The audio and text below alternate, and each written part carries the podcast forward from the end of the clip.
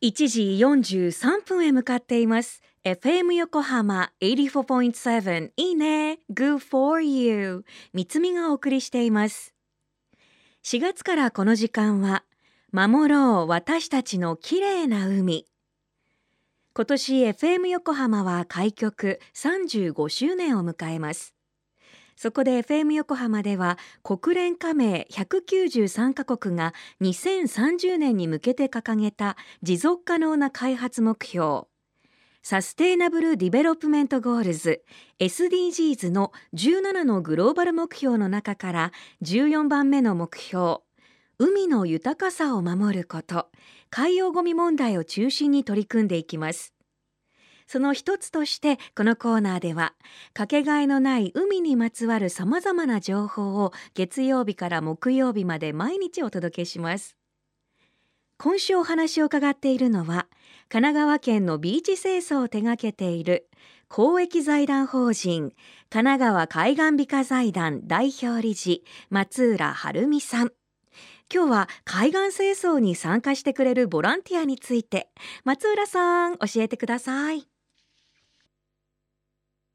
FM 横浜いいね Good for You をお聞きの皆さん、三つみさん、こんにちは。公益財団法人神奈川海岸美化財団代表理事の松浦晴美です。海岸清掃に参加するボランティアは、財団が設立された1991年度は5万7千人余りでしたが、今では毎年16万人を超えるほどに増えています。美化財団では、海岸清掃をするボランティアの方たちにゴミ袋の提供や清掃用具の貸し出しを行っています。そして皆さんに集めていただいたゴミは美化財団が回収しています。ですから誰でも気軽に海岸清掃に参加ができます。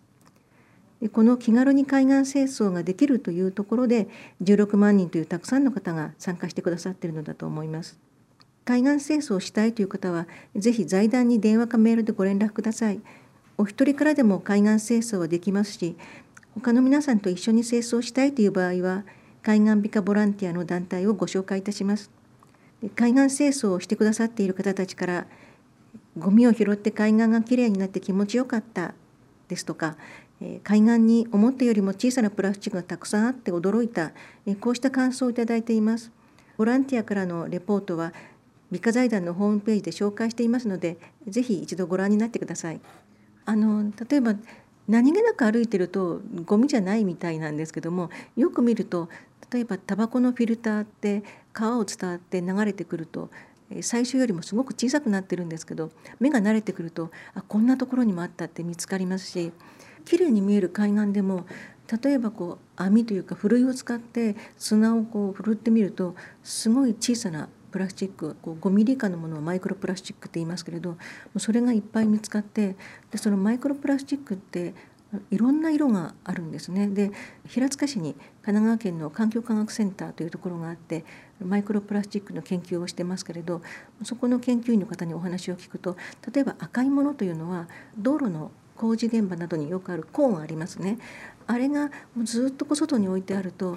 いろんな直射日光で劣化したりして橋がこうちょっと欠けてきたり、まあ、そういったものが雨で路肩にこう集まってそして側溝から川に流れて海に出てきた。そういったものも多いって言いますしあるいは緑色のものはあの人工芝の切れ端だったりと。でそのポイ捨てをするつもりはなくても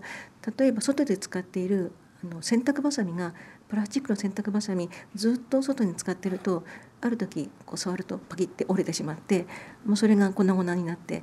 えー、それもまたあの川に行って海に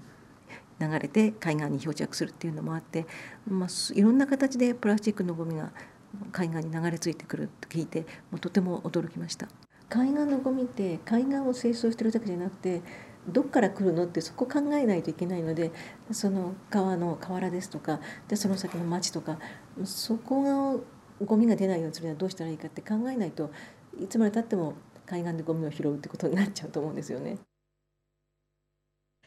ありがとうございます。松浦さん。このいいねが始まったことで神奈川海岸美化財団との出会いがあって、まあ、一緒にこうビーチクリーンをする時とかあとはこういうふうにコメントをいただいた時にさまざまな学びをいただいていてでそうすると本当ビーチもそうなんですけどそれ以外の普段歩いている街の中でもゴミを見つける目っていうのがね養われてるんだなと思ってこの間なんかはさっきお話の中に出てきた人工芝？緑色の人工芝ってありましたけどいやいやそんなのそんな落ちてるわけないよねって言った足元に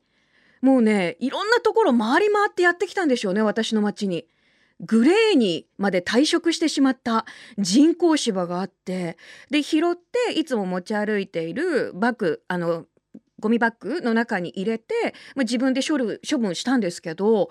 そっかと思ってだから気持ちがいいからね例えばベランダとかにそういったものを買ってきて裸足でも歩けるようにセッティングされてる方もいらっしゃると思うんですがそれが良くないということではなくってそれが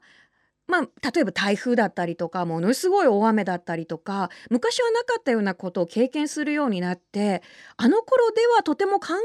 なかったようなことが、まあ、起こってしまうそうやってゴミがいろんなとこに飛んで自分の街だけじゃなくって誰かの健やかに暮らしている街をもう汚してしまうかもしれないっていうなんかその目の前のこと以外のその先をすごく考えるきっかけをいただいたなと思っています。神奈川海岸海岸美化財団に連絡すればゴミ袋も道具も貸してくれます気軽にビーチクリーンしてみてください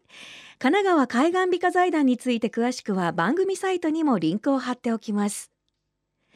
FM 横浜ではこれまでも公開収録などの場で皆さんと一緒にゴミ拾いをしてきましたが今年はより多くの方と海岸のみならず街でもゴミ拾い活動に取り組んでいきますさらに FM 横浜はこの取り組みを県内の湘南ビーチ FM、レディオ湘南、FM 湘南ナパサ、FM 小田原のコミュニティ FM 各局とその他県内のさまざまなメディア団体のご協力を得ながら進めていきます。これらのメディアは神奈川守ろう私たちのきれいな海実行委員会として日本財団の海と日本プロジェクトの推進パートナーとして活動。詳しくは FM 横浜。守ろう。私たちのきれいな海特設サイトをご覧ください。開局35周年の今年は皆さんと共に神奈川の海をきれいにして全国全世界に誇れる自慢できる海にしていきたいと思っています。皆さんも参加してくださいね。FM 横浜守ろう私たちの綺麗な海。Change for the Blue 明日もお楽しみに。